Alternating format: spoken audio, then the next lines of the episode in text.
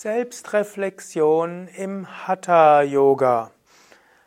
Tipps für Yoga-Lehrerinnen und Yoga-Lehrer. Om Namah Shivaya und herzlich willkommen zu einem weiteren Vortrag aus der Reihe Tipps für Yoga-Lehrerinnen und Yoga-Lehrer.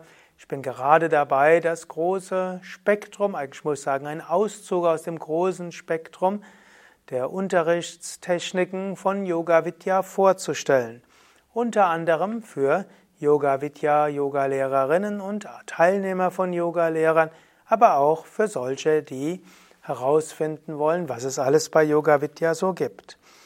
Ich hatte in den letzten Vorträgen mehr gesprochen über Yoga für Fortgeschrittene. Heute etwas über etwas, was man sowohl für Anfänger, Mittelstufe und Fortgeschrittene einbauen kann, nämlich Selbstreflexion im Hatha Yoga, ein Aspekt, den wir gerade in der psychologischen Yogatherapie-Ausbildung sehr viel weiter ausbauen. Was heißt Selbstreflexion im Hatha Yoga? Hatha Yoga führt Menschen nicht nur in körperliche Übungen, sondern eben auch in psychische Zustände.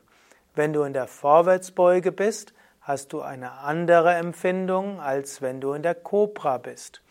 Wenn du in der Bauchentspannungslage dich auf Mutter Erde legst, hat das ein, macht das etwas mit dir. Wenn du dich in Anjaneyasana im Halbmond zum Himmel öffnest, macht das etwas mit dir. Wenn du dich in eine Umkehrstellung begibst, macht das etwas mit dir. Und so das Konzept Selbstreflexion im Hatha Yoga bedeutet, du gehst in eine Stellung, du hältst sie relativ entspannt, Du hältst sie eine Weile und dann überlegst du, welche Emotionen kommen. Was bedeutet diese Stellung für dich? Was, welche Affirmationen könnten für dich passen? Welche Symbolik steckt in dieser Stellung drin?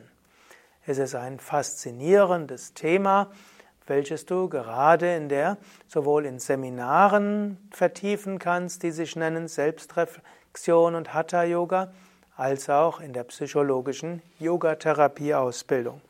Also nochmal kurz die Prinzipien. Eine Stellung halten und dann nachdenken, wofür steht die Stellung, welche Empfindungen kommen, welche Gedanken kommen, welche Archetypen stehen für mich dafür und was kann das heißen für meinen Alltag.